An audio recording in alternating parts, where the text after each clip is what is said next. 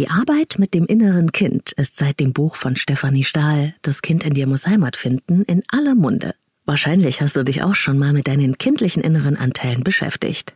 Unser Kindheits-Ich zeigt sich mit seinen Ängsten und Befürchtungen oft in unserem ganz normalen Alltag und in unseren Beziehungen und übernimmt in Situationen die Steuerung, in denen wir eigentlich lieber aus unserem souveränen Erwachsenen-Ich handeln würden. Viel zu oft stehen wir uns damit selbst im Weg, ohne es zu merken. Ein Grund mehr, dem inneren Kind zu helfen und ihm den Trost und Halt zu geben, den es braucht. Wir können unsere kindlichen Anteile nachbeeltern lernen. Wie du deinem inneren Kind in deinem Alltag auf die Spur kommst und es regulierst, das erfährst du in dieser Podcast-Episode. Ich zeige dir an sehr persönlichen Geschichten aus meiner Praxis, wie du dein inneres Kind ganz leicht entdecken kannst. Und es gibt am Ende dieser Episode ein kleines Ostergeschenk von mir. Nicht verpassen. Leben, lieben, lassen. Der Podcast zum Thema Persönlichkeit, Beziehung und Selbstliebe. Von und mit Claudia Bechert-Möckel.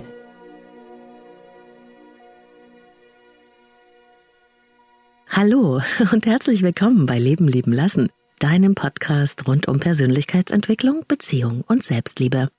Ich bin's, Claudia, Persönlichkeits- und Beziehungscoach.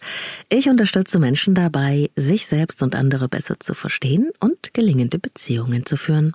Und ich freue mich ganz besonders auf dieses Thema heute, wie du im Alltag deinem inneren Kind begegnest und es trösten lernst, weil ich ja weiß, wie wichtig es ist, dass wir unser inneres Kind nicht nur kennen, sondern auch lernen, ihm heute das zu geben, was es wirklich braucht. All den Trost, die Sicherheit und die Liebe, nach der es sich so sehnt. Kurz gesagt, es geht darum, das innere Kind nachzubeeltern. Mehr dazu gleich. Und jetzt kurz Werbung für Avea, dem führenden Schweizer Unternehmen in Sachen Longevity-Forschung. Avea hat sich einen Namen gemacht mit hochwertigen Supplements auf dem neuesten Stand der Wissenschaft für ein langes und gesundes Leben. Und wichtig dafür ist auch, hast du vielleicht schon gehört, ein möglichst stabiler Blutzuckerspiegel, ohne allzu heftige Spitzen und Abstürze, wie das zum Beispiel nach einem kohlenhydratreichen Essen entstehen kann. Und zum Glück gibt es eine natürliche Möglichkeit, solche Glucose-Crashs zu vermeiden, die ja nicht gut für unseren Körper sind. Von Avea gibt's den Stabilizer mit einer revolutionären blutzuckerstabilisierenden Formel. Im Stabilizer sind drei natürliche Inhaltsstoffe und die blockieren ca. 40 Prozent der Kohlenhydrate beim Essen. Das bringt deinen Blutzuckerspiegel in Balance, wenn du mal was richtig Kohlenhydratreiches isst, wie zum Beispiel einen Geburtstagskuchen eine Kapsel vor dem Essen, wenn es zu üppig wird, und die Zuckercrashs bleiben aus, und zwar auf die natürliche Weise dank weißem Maulbeerblatt und Berberin, die im Stabilizer drinstecken. Und das Gute dabei bleibt unser Blutzuckerspiegel stabil, fühlen wir uns nicht nur besser, es erhöht sich auch das Sättigungsgefühl und die Heißhungerflashs bleiben aus. Hast du auch Lust, den Stabilizer von Avea oder die anderen Longevity-Produkte selbst mal zu testen? Mit dem Code LLL bekommst du 15% auf deine erste Bestellung und du kannst risikofrei testen, denn Avia bietet eine 90-Tage-Geld-Zurück-Garantie. Link und Rabattcode findest du in den Shownotes dieser Episode. Die allermeisten meiner Klienten haben sich mit diesem Thema natürlich schon beschäftigt. Sie haben Bücher gelesen, besonders die von Stefanie Stahl. Das Kind in dir muss Heimat finden, kennen wirklich die meisten. Es gibt natürlich auch noch viele andere, denn das Konzept des inneren Kindes, das gibt es ja schon sehr lange in der Psychologie. Jede Menge Podcasts gibt es zu diesem Thema natürlich auch. Und doch merke ich immer wieder, dass sich viele bei der Suche nach ihren Glaubenssätzen so ein bisschen schwer tun. Das innere Kind zu entdecken und zu verstehen, ist nicht so theoretisch und schwierig, wie mancher glaubt. Es ist uns eigentlich viel näher, als wir meinen. Es will entdeckt und es will gehalten werden. Es steckt in unseren Erinnerungen. Es zeigt sich in unseren Gefühlen, in unserem Verhalten und auch in unseren Ängsten. Wenn wir wissen, wie und woran wir unsere kindlichen Anteile im Alltag und in Beziehungen erkennen können, dann wird das ganze Konstrukt des inneren Kindes ein bisschen konkreter und auch ein bisschen lebensnaher. Und wenn wir unser inneres Kind besser verstehen können, dann können wir auch viel besser mit ihm umgehen. Die gute Nachricht zuerst. Du musst nicht jeden Stein in deiner Vergangenheit umdrehen, um den Verletzungen und Mustern deines inneren Kindes auf die Spur zu kommen und auch den Schutzstrategien, die es für sich gefunden hat. Um zu verstehen, wie du so geworden bist, wie du bist, reicht es, das Grundprinzip deiner inneren Muster zu erfassen. Wenn ich dich zum Beispiel fragen würde, welche Situation aus deiner Kindheit du heute noch als schmerzlich erinnerst, etwas, das sich richtig tief in dein Gedächtnis eingebrannt hat, an was denkst du dann? Es spielt keine Rolle, ob du 20, 30 oder 50 Jahre alt bist und auch nicht, ob du diese Situation aus deiner Erinnerung heute noch als schlimm beurteilen würdest. Deine Erwachsenenbewertung der damaligen Situation spielt nämlich eigentlich kaum eine Rolle, weil du damals ein Kind warst.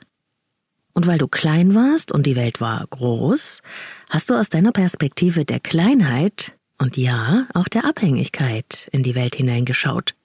Die Eltern waren die Götter deiner kleinen Kindheit. In unseren Kinderaugen sind sie unfehlbar, Sie wissen, wie die Welt funktioniert und sie sind der wichtigste Bezugsrahmen. Wir hinterfragen in der Kindheit weder, was sie tun, noch was sie sagen. Wir wissen als Kind nicht, dass Eltern Fehler machen, sich irren oder überfordert oder vielleicht sogar selbst traumatisiert sind. Für uns stehen sie auf einem Podest, solange wir klein sind. Und daher beziehen wir alles, was um uns herum geschieht, auf uns selbst. Du hast deinen Teller nicht aufgegessen? Dann wird es Regen geben. Du warst nicht artig? Dann kommt nicht der Weihnachtsmann. Die Mama ist überfordert und schreit dich an, immer wieder. Wahrscheinlich musst du ein schlechtes Kind sein. Die Welt mit den Augen eines Kindes sehen zu können, das ist wirklich der entscheidende Schritt, wenn wir die Angst unseres inneren Kindes verstehen wollen, das bis heute in unser Leben hineinwirkt und noch immer versucht, mit seinen alten Rettungsstrategien alles wieder gut sein zu lassen. Die Angst und die Einsamkeit des verletzten inneren Kindes sind unbeschreiblich groß. Ich möchte dich inspirieren, deine eigene Geschichte zu verstehen, und dafür möchte ich heute ein paar Erfahrungen meiner Klienten und Klientinnen und auch eine persönliche Geschichte teilen. Ein Klient sagt zu mir, ohne dass ich ihn danach gefragt hätte, also ich hatte eine wunderbare Kindheit. Äh, ich hatte alles, was ich brauchte, wurde gut versorgt und vor allem hatte ich viel Freiheit.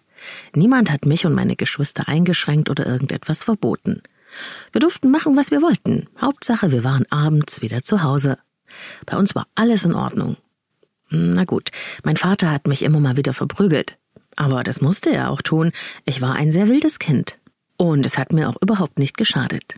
Dabei strahlt er mich übertrieben optimistisch an. Fast ein bisschen zu viel. Ich weiß nicht, wie es dir geht, wenn du das hörst. In mir bildet sich in solchen Momenten so eine Art Knoten. Denn mir wird klar, was passiert ist. Wer da spricht, das ist nicht das Erwachsene-Ich des Klienten. Das ist sein Kindheits-Ich. Es hat in seiner Not eine geschickte Strategie angewendet, die viele von uns kennen. Es hat den Vater mit seinen Schlägen gut sein lassen und sich selbst die Schuld gegeben, damit das Vaterbild heil bleiben konnte. Als Kind können wir nämlich den emotionalen Konflikt überhaupt nicht ertragen, dass an dem Ort, an dem wir am sichersten und beschütztesten sein sollten, an dem wir uns geliebt und sicher fühlen sollten, also in unserem Zuhause, bei unseren Bezugspersonen, und das sind meist die Elternfiguren, dass also auch dort der Ort ist, an dem wir emotional verletzt, gekränkt oder sogar geschlagen werden. Dieser Widerspruch ist so schlimm für das Kind, dass er unüberbrückbar ist. Aber es gibt dafür eine relativ einfache Lösung. Wenn ich schlecht bin, böse, die Schläge also verdiene, dann kann ich verstehen, warum der Vater das tun musste, und dann kann er in meinen Augen der gute Vater bleiben. Der Preis ist, dass ich mein Bild über mich derart verzerre und beschädige, mich sozusagen opfere, damit die Beziehung zum Vater heil bleiben kann. Und darin liegt eine solche Selbstverheerung und Selbstverletzung, dass ich davon immer wieder Gänsehaut bekomme. Dieser Klient kam übrigens zu mir, weil er dem Liebhaber seiner Frau so sehr nachstellte und diesen Mann so sehr bekämpfte, dass es ein polizeiliches Nachspiel hatte. Aber er stellte nicht etwa seine Frau zur Rede oder klärte mit ihr das Thema der Affäre. Nein, dieser Mann sagte mir allen Ernstes, mit seiner Frau habe er kein Problem. Es sei ja dieser Mann, der ihr nachgestellt hätte, obwohl sie verheiratet sei, wie der es wagen könne. Kannst du das Muster erkennen? Dieser Klient macht das Gleiche, das er schon in seiner Kindheit gelernt hatte. Diesmal beschützte sein Kindheits-Ich nicht den Vater, diesmal beschützte es seine Frau vor der Verantwortung und bekämpfte den einzig wahren Übeltäter, den Liebhaber. So konnte mein Klient weiter an der Illusion seiner perfekten Beziehung festhalten. Als die Frau ihn schließlich verließ, brach alles wie ein Kartenhaus zusammen. Er hatte keine Wahl mehr und lernte die Zusammenhänge mit den Augen eines Erwachsenen zu sehen. Heute lebt er in einer neuen Beziehung und da er sich mit den Mustern seines Kindheitsichs beschäftigt hat, kann er auch sehr viel besser mit ihnen umgehen. Es war ein Learning auf die harte Tour, aber es hat ihn auch irgendwie freier gemacht. Ich frage übrigens meine Klienten nie, ob ihre Kindheit gut oder schlecht war, weil das kein wirklicher Maßstab ist. Viele Menschen halten an der Geschichte der heilen Kinderwelt fest, weil sie die Illusion der liebevollen, sicheren Kindheit nicht loslassen möchten. Es dient ihrem Selbstschutz, und den würde ich niemals jemandem wegreißen. Deshalb frage ich lieber danach, welche Situation oder Begebenheit Sie als Kind als belastend erlebt haben, an was Sie sich erinnern. Und da taucht bei jedem etwas auf. Von außen betrachtet liegt auch oft gar nichts Schlimmes in dieser Situation. Da ist oftmals nichts wirklich Schreckliches passiert.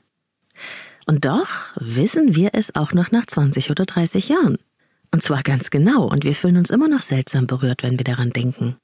Weil es die Bedeutung war, die in uns hängen geblieben ist, und die liegt unter der Ereignisebene verborgen. Oft sind es sogar ganz banale Sätze oder Wertungen, die einen tiefen, nachhaltigen Eindruck in uns hinterlassen. Ein Aus dir wird doch nie was. Oder ein lapidares Das kriegst du eh nicht hin, sowas kannst du nicht. Du bist doch bloß ein Mädchen. Solche Sätze können riesige Krater in unserem Selbstwert hinterlassen, besonders wenn sie von den wichtigen Bezugspersonen kommen. Bedeuten diese Sätze doch, du bist nicht gut genug. Was für ein Schmerz, und wir glauben es natürlich. Ich habe ja auch so eine Ich bin nicht gut genug Wunde mitbekommen und ich habe schon in anderen Podcast-Episoden darüber gesprochen. Und ich erinnere mich noch bis heute ganz genau daran, wie mein Vater sagte, mein Bruder sei eh der Klügste in der Familie. Das klingt nach nichts, ich weiß. Für mich aber bedeutete es, ich kann mich anstrengen, wie ich will. Ich werde nicht gesehen mit dem, was ich bin und kann. Ich bin nicht gut genug. Heute weiß ich, dass dieser Satz eigentlich wenig mit mir zu tun hatte, sondern vielmehr mit dem Frauenbild meines Vaters. Aber diese Erkenntnis hilft nur meinem erwachsenen Ich. Als Kind habe ich mich unglaublich klein und dumm gefühlt, und es war so eine schmerzhafte, sich wiederholende Erfahrung, dass ich deswegen immer wieder versucht habe, perfekt zu sein und die besten Leistungen zu bringen, um doch noch für würdig befunden zu werden. Ich wollte einfach immer beweisen, dass ich doch auch klug bin oder auch gut genug. Und erst so mit Anfang Mitte 30 ist mir bewusst geworden, dass es eigentlich die Rettungsstrategie meines inneren Kindes ist, das immer noch nach der Anerkennung des Vaters hungert. Ich habe gelernt, dass ich mich in Sachen Perfektion entspannen darf und dass ich niemandem was beweisen muss. Wann immer ich mich dabei ertappe, in alte Perfektionsmuster zu verfallen, spreche ich mir selbst die beruhigenden Sätze zu, die ich als Kind so gerne gehört und gespürt hätte. Du bist gut genug, so wie du bist. Du darfst auch mal Fehler machen. Du bist sicher. Ich hab dich lieb. Alles wird gut. Ich helfe dir. Am besten funktioniert diese Selbstregulation für mich, wenn ich dazu meine Meditationshaltung einnehme und mich selbst umarme. Dann beruhigt sich mein inneres Kind. Es ist eine wunderbare Selbstregulationsübung. Probier's mal aus.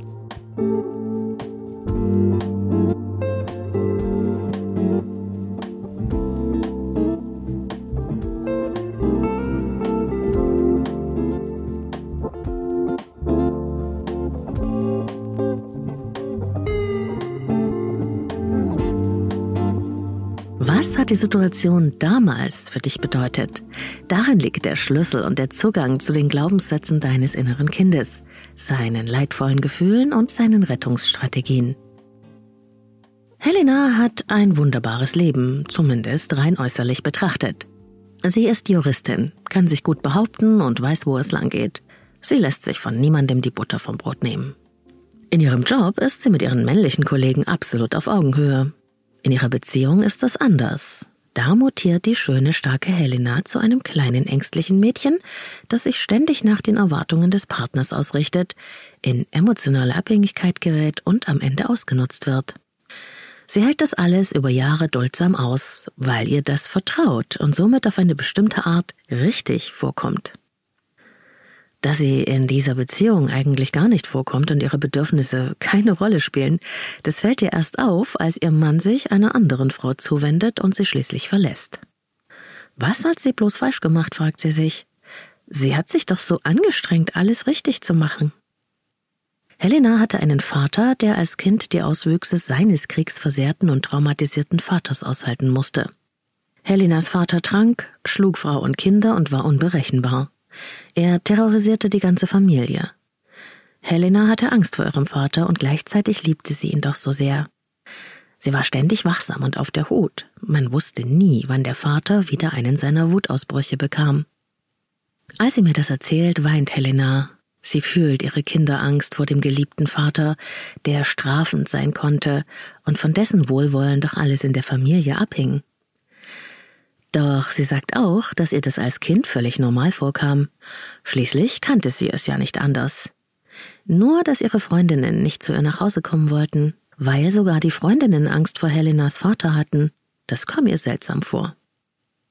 Ich kann Männern nicht vertrauen und muss ständig wachsam und auf der Hut sein, um zu erahnen, was jetzt von mir erwartet wird und wie ich sein soll. Männer sind mächtig. Das sind die Glaubenssätze, die sie hinter ihrer eigenen Geschichte nun erkennen kann. Und die dazu führen, dass sie auch in ihrer Partnerschaft genau dieses Verhalten, das in der Vaterbeziehung gelernt wurde, wiederholt. Das ging so weit, dass sie sich in der Beziehung selbst aufgab und ihr Mann schließlich die Achtung vor ihr verlor. Die starke Erwachsene und das ängstliche kleine Mädchen sind zwei so stark voneinander entfernte Anteile von Helena, dass sie selbst staunt, als wir das erarbeiten. Helena lernt nun in einer neuen, sich anbahnenden Beziehung, sich bei ihrem Kindheitsmuster zu ertappen, wenn es sich heranschleicht, und dann ihren Erwachsenen-Ich-Anteil ans Steuer ihres Verhaltens zu lassen. Und sie lernt, die kleine Helena zu trösten und nachzubeeltern. Wie sie genau mit ihr in Kontakt geht und wie du das auch machen kannst, das erfährst du am Ende dieser Episode.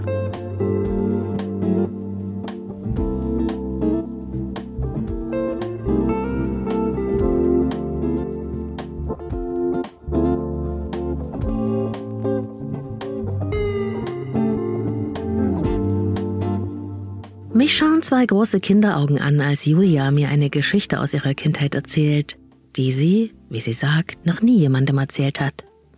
Und doch liegt in dieser Geschichte der Schlüssel dafür, dass sie in ihren Partnerschaften zwischen dem Drang, die Kontrolle zu übernehmen, und einer Art Überangepasstheit hin und her pendelt. Julia kann nur entweder oder, das eine oder das andere. Anpassung oder Kontrolle, nichts dazwischen. Bisher ist jede Beziehung daran gescheitert. Julia wuchs in einer sogenannten ganz normalen Familie auf. Nichts Besonderes, erzählt sie. Der Vater hatte das Sagen und er konnte sehr lustig sein, und dann spürte Julia auch, dass er sie mochte. Sie himmelte ihren Papa an, der Julias Mutter immer ein bisschen geringschätzig behandelte. Doch der Vater war sehr streng. Julia war ständig bemüht, ihn bloß nicht zu verärgern. Auf dem Fensterbrett in ihrem Zimmer standen eine Reihe großer Kakteen, die dem Vater gehörten. Die Kakteen waren heilig. Das wusste Julia. Einer von ihnen hatte eine Säulenform und eine Art dichtes Fell um seine langen, spitzen Stacheln herum. Der Kaktus fiel auf Julias Fuß, als sie aus dem Fenster spähen wollte. Julia war sechs Jahre alt. Der Schreck fuhr ihr in die Knochen. Das würde richtig Ärger geben.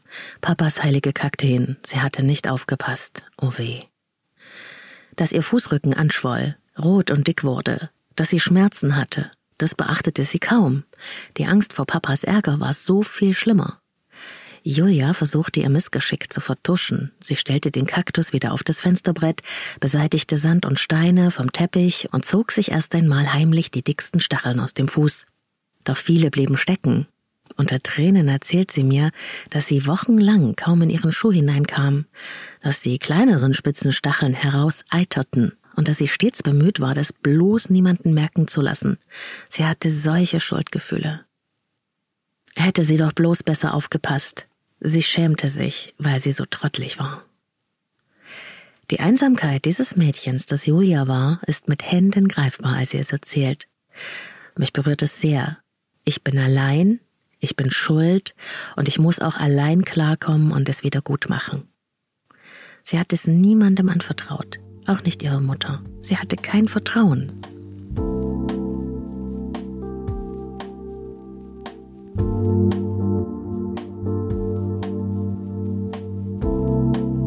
Das sind die Glaubenssätze, die in dieser Geschichte stecken und die Julia in vielen Facetten so immer wieder erlebt hat. Nur, dass ihr das erst jetzt auffällt. Was ist deine Geschichte? An welche Situation erinnerst du dich noch wie heute? Und sie löst ein laues Gefühl von Traurigkeit, Verlorenheit oder Beängstigung hervor? Darin steckt dein inneres Kind. Daran kannst du sehen, was deine Glaubenssätze waren und die Schutzstrategien, die es für sich entwickelt hat. Du hast dir diese Situation von damals, die du heute vielleicht als wenig wichtig erachtest und die früher aber ganz schlimm für dich war, nicht ohne Grund gemerkt. Sie hat sich so deutlich eingebrannt, weil sie eine große Bedeutung für dich hatte. Aus Sicht des Kindes, das du damals warst, lag eine Wahrheit über die Welt in dieser Situation, die für dich in irgendeiner Weise bedrohlich oder beängstigend war. Ich bin nicht wichtig, nicht wertvoll, nicht liebenswert. Ich darf nicht vertrauen, muss immer wachsam sein und alles richtig machen? Stell dir die Situation von damals, die du erinnerst, so vor wie einen Film. Was war die Schlussfolgerung dieses Kindes? Was musste es annehmen über sich, die Welt und die anderen? Was hat es als Wahrheit über sich selbst verankert, auch wenn das vielleicht von niemandem so gemeint war? Und wie hat dieses Kind, das du einmal warst, versucht, mit all dem klarzukommen? Hast du versucht zu beweisen, dass du wertvoll und wichtig bist, gut genug? Hast du gelernt, deine Gefühle nicht mehr so wahrzunehmen, damit es nicht so weh tut? Hast du dich vielleicht selbst verleugnet und es versucht, allen recht zu machen und dich anzupassen? Oder hast du dich nur noch auf dich selbst verlassen und bist stark und erfolgreich damit geworden? Oder ist es das Perfektionsstreben, das dich antreibt, die oder der Beste zu sein?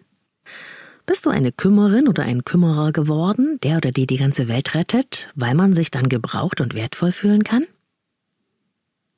Das alles sind unsere sogenannten Rettungsstrategien, mit denen wir einstmals versucht haben, unseren Schmerz des gefühlten Ungenügendseins zu bekämpfen was immer du davon bei dir selbst wieder erkennst.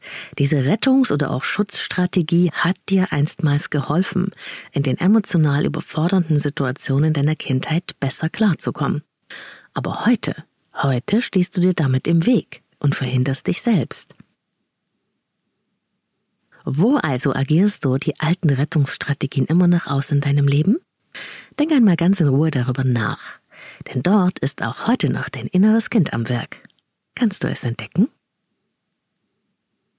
Jeder von uns hat seine ganz persönliche Geschichte und eigene wunde Punkte. Aber sie ähneln sich insgesamt sehr stark. Ich bin nicht wichtig oder eine Belastung, nicht wertvoll, nicht gut genug, nicht lebenswert oder ich bin verloren und allein, verlassen. Das sind die Richtungen, in die es meistens geht. Manchmal sind es auch Mischungen davon. Beobachte einmal, was du heute noch versuchst, um das nicht mehr spüren zu müssen, dann bist du ganz dicht dran an deinem inneren Kind.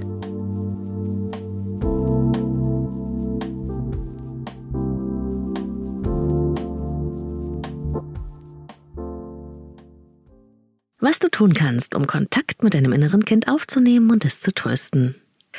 Wie du dir selbst Mut und Trost zusprechen kannst, das habe ich dir schon im Laufe dieser Episode erzählt. Außerdem kann ich dir wärmstens die Übungen Brief des inneren Kindes und Brief an dein inneres Kind empfehlen. Es sind Übungen, die durch das Schriftlichmachen eine Art Gespräch mit deinem inneren Kind möglich machen und eine tragfähige Verbindung herstellen können. Ich finde die Übungen wunderbar, sehr wertvoll, weil sie tiefgreifende Erfahrungen möglich machen. Und deshalb verlinke ich sie dir in den Shownotes dieser Episode und im Artikel zum Podcast auf meiner Website www.leben-lieben-lassen.de. Und jetzt kommt noch mein Ostergeschenk für dich. Ich möchte dir die geführte Meditation des innere Kind heilen aus meinem Online-Shop schenken. Es ist die meiner geführten Meditationen, die am häufigsten gekauft wird und die am beliebtesten ist. Bis zum 30. April 2022 steht die Meditation für dich zum Download im Blogbeitrag zum Podcast auf der Website und in den Shownotes dieser Podcast-Episode zur Verfügung. Und danach findest du sie in meinem Audioshop. Ich hoffe natürlich, ich kann dir damit eine wirkliche Freude machen. Zwei wichtige Hinweise noch zum Schluss. Wenn du anfängst, dich mit den Mustern deines inneren Kindes und den Wirkungen in deinem Leben und in deinen Beziehungen zu beschäftigen, dann wundere dich bitte nicht, wenn deine Geschwister die Situation in eurer Herkunftsfamilie ganz anders erinnern. Das kommt ziemlich häufig vor. Zum einen, weil Kinder in einer Familie jeweils eine ganz unterschiedliche Rolle einnehmen und damit andere Erfahrungen machen, auch wenn sie in der gleichen Situation aufwachsen. Zum anderen, weil jeder mit seinen Erfahrungen anders umgeht und das natürlich auch darf. Viele Menschen halten lieber an der Geschichte der heilen Kindheit fest und wollen den wahren Grund hinter den Problemen heute lieber nicht sehen. Ich finde, das darf man respektieren, ohne sich die eigene Wahrheit wegnehmen zu lassen. Soll ich meine Eltern mit meinen Erkenntnissen konfrontieren? Das ist eine sehr häufig vorkommende und eine sehr schwierige und vor allem sehr individuelle Frage. Ich mache tatsächlich die Erfahrung, dass nur in wenigen Fällen dadurch Frieden hergestellt wird. Sehr häufig reagieren die Eltern mit Abwehr und manchmal auch mit Vorwürfen. Und das muss man dann natürlich auch aushalten können. Deshalb, es gibt auf diese Frage keine allgemeingültige Antwort. Ich selbst finde, das Wichtigste ist, dass wir uns selbst erst einmal verstehen, verstehen, was der Ursprung unserer Muster ist, damit wir sie verändern können. Darum geht es vordergründig. Ob wir dann unsere Eltern damit konfrontieren wollen, das bleibt jedem selbst überlassen. Fakt ist, Eltern sind auch Menschen. Viele von ihnen sind aus der Kriegskinder- und Kriegsenkelgeneration und es gibt Gründe, warum sie sich verhalten haben, wie sie es getan haben, auch wenn dieses Verhalten dennoch ihre Verantwortung ist. Was generationsübergreifende, unverarbeitete Traumatisierungen anrichten, das ist ein Thema für eine ganze Episode. Ich kann dir dazu, wenn dich das interessiert, die Bücher von Sabine Bode, Kriegskinder und Kriegsenkel empfehlen. Diese Bücher zeigen, wie sehr die Traumatisierungen generationsübergreifend in vielen unserer Familien weitergegeben wurden. Das soll die Eltern nicht aus ihrer Verantwortung nehmen, aber es verändert den Kontext. Ich arbeite ja auch immer wieder mit Eltern, deren Kinder den Kontakt abgebrochen haben, und ich bin tatsächlich immer wieder beeindruckt, welche Veränderung geschehen kann, wenn jemand die Bereitschaft hat zu verstehen, was die eigene elterliche Macht bewirkt hat. Wie auch immer du damit umgehst, es muss am Ende für dich stimmig sein, denn es geht darum, dass wir in uns Frieden finden können. Das tust du für dich und du tust es für alle, denn wenn du deine Muster auflöst, dann gibst du sie auch nicht mehr weiter. mehr dazu findest du in den Episoden über Vergebung und auch in den zwei Folgen über das innere Kind, die ich dir ebenfalls empfehle und in den Shownotes verlinke. Über das Friedenfinden mit der eigenen Geschichte und den verinnerlichten Elternfiguren wird es auf jeden Fall demnächst eine Folge geben.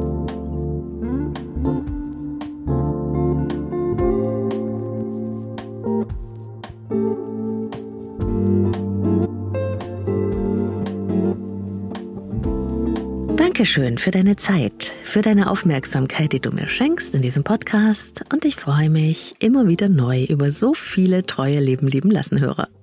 Wenn du hier noch neu bist bei Leben lieben lassen, dann vergiss nicht, den Podcast gleich in deiner App zu abonnieren, damit du keine Folge mehr verpasst. Und wenn dir diese Episode gefallen hat, dann freue ich mich auf dein Feedback und natürlich auch über fünf Sterne auf Apple Podcasts und Spotify.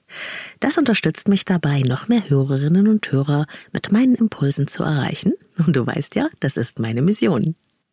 Teile gerne auch diese Folge mit Menschen, die du magst und die sich ebenfalls für Themen rund um Beziehung und Persönlichkeitsentwicklung interessieren das Teilen geht ja mittlerweile in allen Podcast-Apps ganz einfach über die drei Punkte oben rechts und schon kann der Link via Messenger oder Social Media geteilt werden. Und hier noch was off-topic.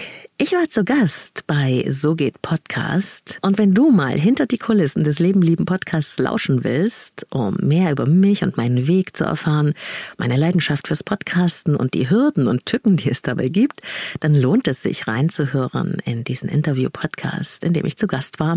Ich verlinke dir das Interview hier in den Show Notes. Folge mir gerne auch auf Instagram, Facebook, Inside Timer oder dem Leben leben lassen Telegram-Kanal. Dort kommen wir in Kontakt, wenn du magst.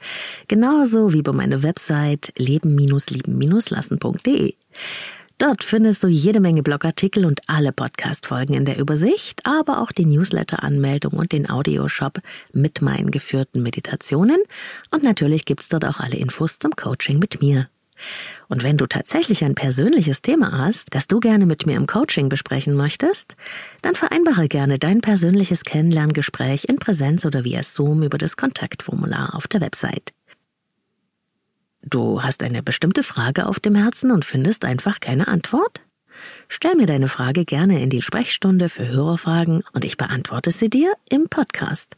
Das Ganze geht anonym und kostenfrei, keine Mail, keine Telefonnummer nötig. Dafür folgst du auch ganz einfach dem Link in die Leben lieben lassen Sprechstunde in den Show Notes der Podcast-Beschreibung dieser Episode hier. Und dort kannst du deine Nachricht an mich aufnehmen, löschen, aufnehmen. Bis du mit deiner Frage zufrieden bist, dann drückst du auf Senden und schon kommt sie bei mir an. Und mit etwas Glück bist du bald schon Teil der Show. Ich freue mich auf dich und deine Frage. Jede Woche gibt's hier eine neue Episode, ganz frisch auf deine Ohren. Sonntag ist Leben lieben lassen Tag. Ich freue mich, wenn du dann auch wieder mit dabei bist. Bis dahin, liebe Grüße, eine dicke Umarmung, auch an dein inneres Kind. Deine Claudia.